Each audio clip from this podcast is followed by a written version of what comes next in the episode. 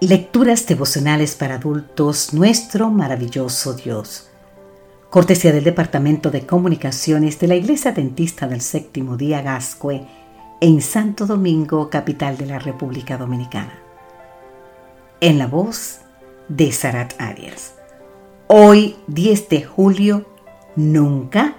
Es una pregunta. Primera de Corintios capítulo 10, versículo 12 nos dice, el que cree estar firme, tenga cuidado de no caer. Si algún día se dieras ante la tentación, ¿cuál cree que sería el pecado que te haría caer? Una pregunta similar se la hizo alguien a un predicador que estaba de visita en cierto lugar. ¿Qué respondió él? Dijo que nunca pecaría en el área de sus relaciones personales. Varios años después de esa conversación, el hombre cayó en el pecado que pensó que nunca cometería. Una decisión aparentemente inofensiva llevó a otra y a otra. Sin percatarse, se fue acercando cada vez más al abismo, hasta que cayó precisamente en el aspecto de su vida que él consideraba más seguro. Así que el que cree estar firme tenga cuidado de no caer, dice nuestra cita de 1 de Corintios capítulo 10 versículo 12 cuán llena está la escritura de casos que ilustran esta gran verdad. Por la mente del apóstol Pedro jamás cruzó la idea de negar al Señor. Pero eso fue exactamente lo que hizo. El rey David, de quien Dios llegó a decir que era varón conforme a su corazón, así nos dice el libro de Hechos capítulo 13, nunca imaginó que algún día podría cometer el doble pecado de adulterio y asesinato. ¿Y qué decir del profeta Elías? Si había algún rasgo de carácter que lo identificaba, esa era su valentía, su intrepidez.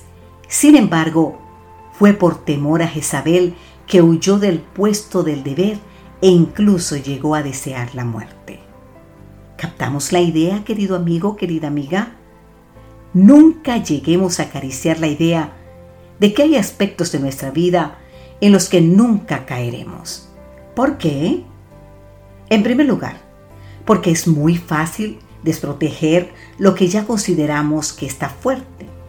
En segundo lugar, porque la batalla en la que estamos involucrados es de naturaleza espiritual.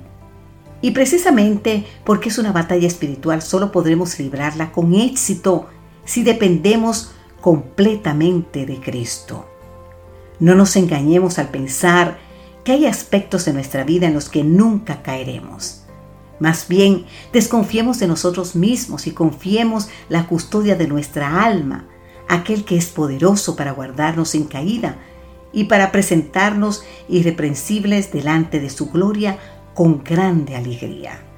A ese único Dios, nuestro Salvador, por medio de Jesucristo nuestro Señor, sea la gloria, la majestad, el dominio, y la autoridad desde antes de todos los siglos, ahora y por todos los siglos. Amén. Querido amigo, querida amiga,